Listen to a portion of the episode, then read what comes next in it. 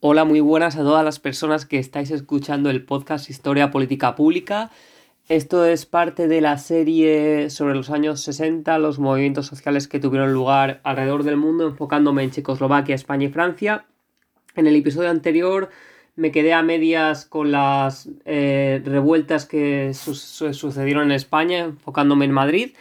Y en este episodio quería terminar sobre esa parte de Europa y además quería eh, sacar conclusiones acerca de la importancia del 68, de los años 60 para el futuro de los movimientos sociales.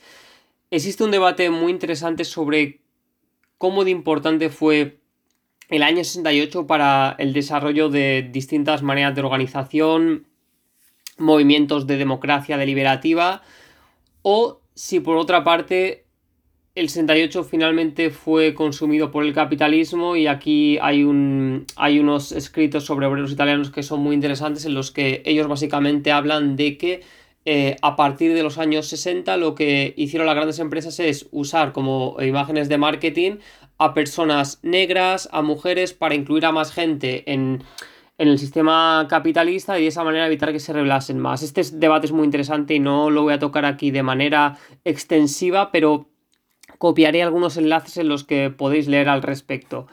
Eh, obviamente la imagen de Che Guevara en camisetas, en distintas eh, piezas de marketing es simbólica al respecto. Pero bueno, terminando con España, eh, comenté, hablé sobre la Poesía de Raymond en la Universidad de Madrid el 18 de mayo del 68, cómo tuvo confluencia con los eventos en París. Eh, a modo de contrarrevolución, podríamos decir, contra estos movimientos estudiantiles y de obreros, los dirigentes españoles de la dictadura franquista intentaron deslegitimar los movimientos sociales que estaban teniendo lugar no solo en Madrid, también en Barcelona, en Valencia y en otras ciudades del país. Por ello, eh, los medios de comunicación controlados por el Estado, el famoso Nodo, noticias y documentales, eh, utilizaron imágenes de los acontecimientos de París y Praga para servir a sus intereses propagandísticos. Este es un ejemplo más de las confluencias de los distintos eventos alrededor de Europa. Tenemos el mayo francés en el 68, tenemos la primavera de Praga eh, en todo el año 68 y cómo los soviéticos invadieron con tanques el país de Europa del Este. De esta manera, en España el lodo comenzó a difundir imágenes de coches ardiendo y escaparates rotos durante el mayo francés, en las, después de la noche de, las barricadas, que como comenté fueron entre el 10 y el 11 de mayo del 68 en París.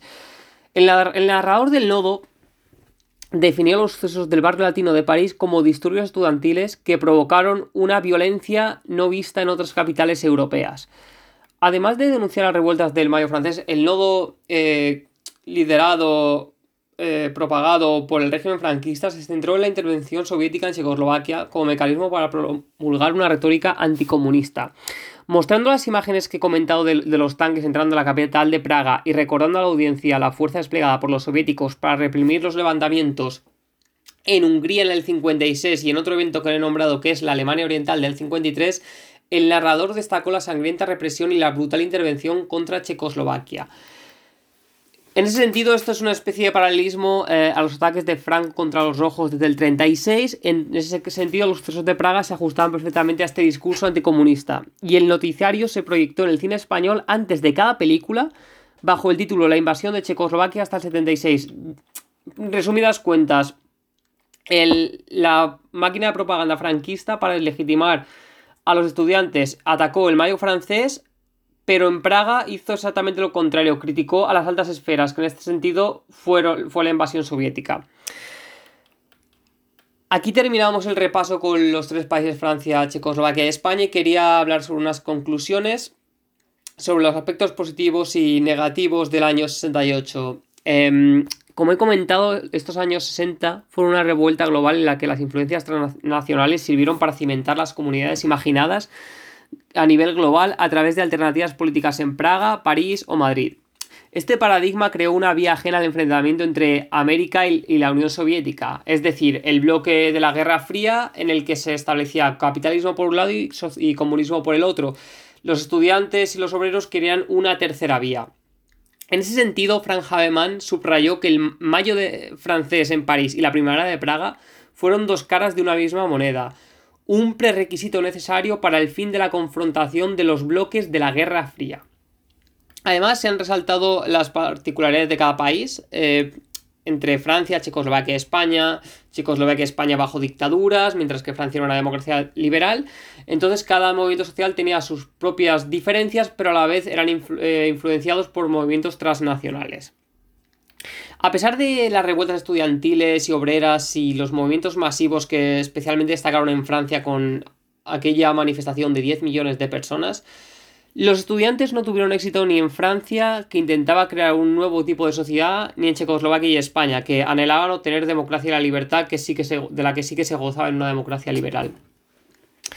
En ese sentido, Eric Hobsbawm, el historiador al que he mencionado en muchas ocasiones, llegó a la conclusión de que 1968 no supuso una revolución, ya que los estudiantes no podían realizarla por ellos mismos.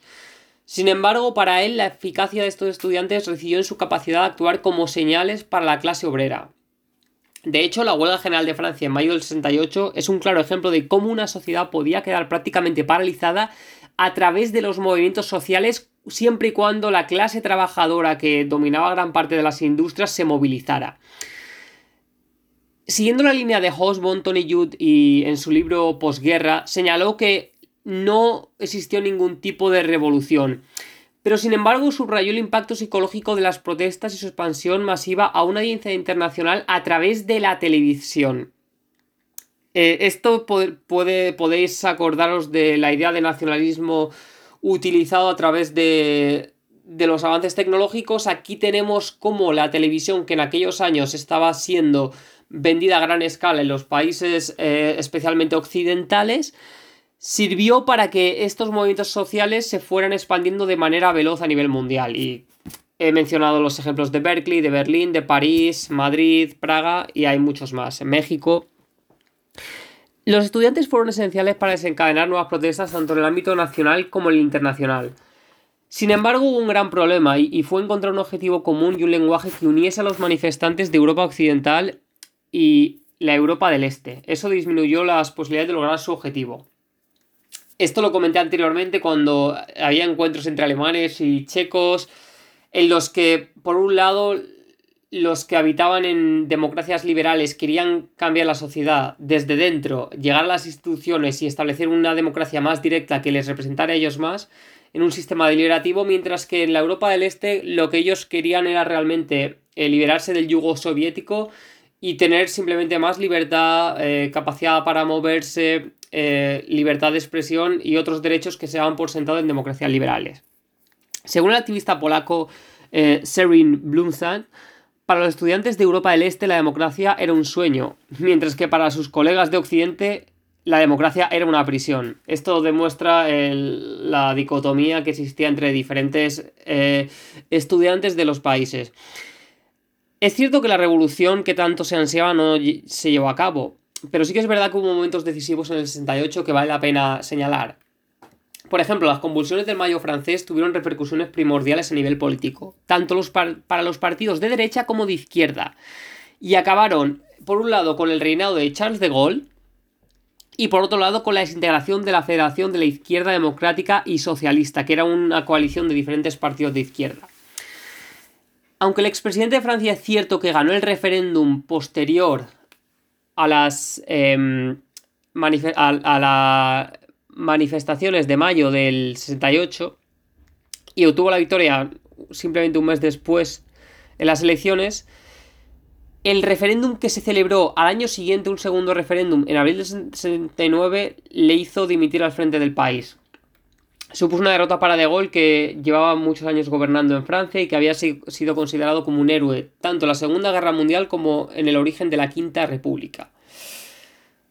Del mismo modo, los partidos de izquierda eh, se separaron y esa coalición que unió a tantos partidos nunca volvió a, unirse y eso fue a consecuencia a diferentes eh, discusiones que existieron eh, en el seno del Mayo francés y los movimientos estudiantiles de aquellos años. Si los acontecimientos en Francia se habían concretado en el mayo del 68 como el mes en el que sucedieron mayores agitaciones y manifestaciones en todo el país, en Checoslovaquia el acontecimiento definitorio, como he mencionado en numerosas ocasiones en otros episodios y en este mismo, fue la invasión soviética del 21 de agosto del 68.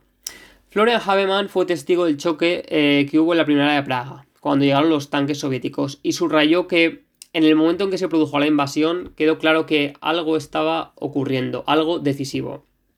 En ese sentido, el proyecto de socialismo con rostro humano, implementado por Dubček, fue derrotado y el propio eh, presidente de la República de Checoslovaquia fue apartado del poder. A partir de entonces, Checoslovaquia se convirtió en uno de los regímenes más represivos del eh, bloque oriental porque los soviéticos impusieron a líderes que estaban más eh, acorde a sus ideales y por tanto aquellas personas que habían tratado de reformar el país fueron expulsadas. Mientras que Charles de Gaulle y Alexander Dubček vieron su futuro ligado a los movimientos sociales del 68 en sus respectivos países y ambos acabaron perdiendo sus puestos como dirigentes en el plazo de un año tras aquellos movimientos, el Mayo francés y la Primavera de Praga, Francisco Franco, el dictador, consiguió sobrevivir a las revueltas en España y se mantuvo en el poder hasta su muerte en el 75, incluso llegando a aplicar la pena de muerte para ejecutar a los disidentes hasta ese mismo año.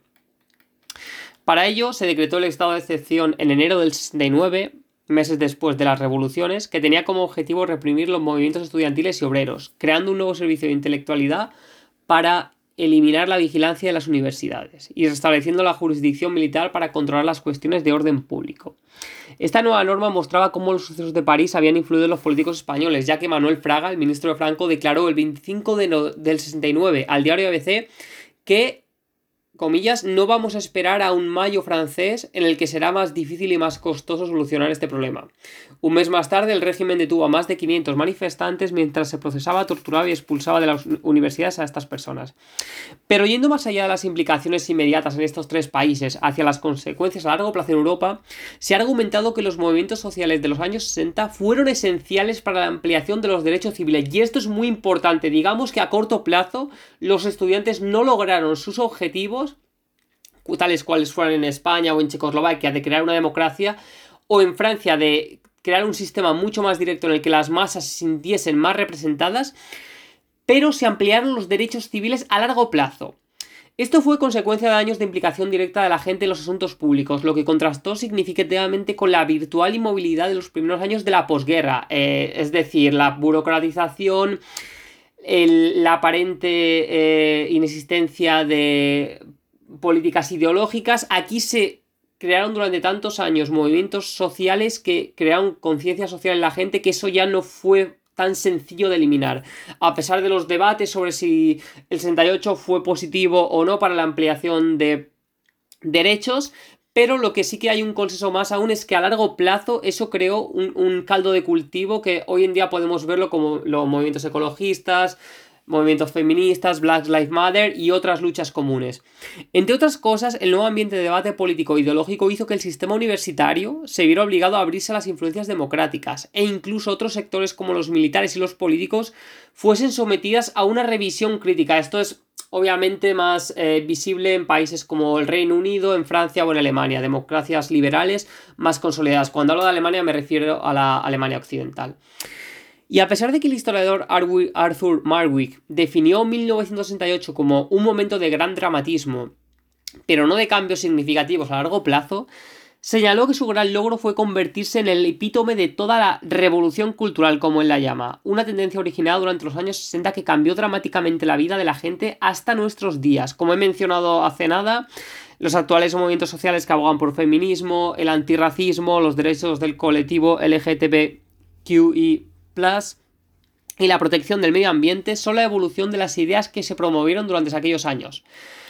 Precisamente la afirmación del historiador y filósofo italiano Umberto Eco pone de manifiesto cómo 1968 supuso un cambio sísmico de ideas. Él declaró el siguiente estamento. Aunque todas las huellas visibles del 1968 han desaparecido, cambió profundamente la forma en la que todos, al menos en Europa, nos comportamos y nos relacionamos. Las relaciones entre empresarios y trabajadores, estudiantes y profesores, incluso entre niños y padres, se han abierto y nunca volverán a ser las mismas de antes del 68. En ese sentido, podemos concluir que los movimientos sociales fueron esenciales para generar debates en el ámbito público y poner en marcha nuevas reivindicaciones basadas en la libertad y el respeto tanto individual como colectivo. Es decir, los años 60 no crearon una nueva sociedad como sí que promulgaban algunos estudiantes eh, y otros idealistas eh, deseaban como los miembros de la New Left, por ejemplo. Sin embargo, esos años ayudaron a concienciar a la gente y en parte las luchas comunes que están sucediendo hoy en día son el resultado de aquello. Y aquí termina mi serie sobre los años 60. Me encantaría leer vuestros comentarios al respecto. Sé que me he dejado muchos temas fuera. Eh, he elegido estos tres países porque creo que podían aportar una visión en Europa en diferentes tipos de sociedades, pero es verdad que se podría hablar más profundamente en los años 60 en Vietnam, en México, en los Estados Unidos o en Alemania. Es cierto, hay muchísimo de que hablar y me gustaría poder leer vuestras opiniones y que entablemos un debate al respecto, pero espero que os hayan gustado estos episodios. Un abrazo y pasad un día estupendo.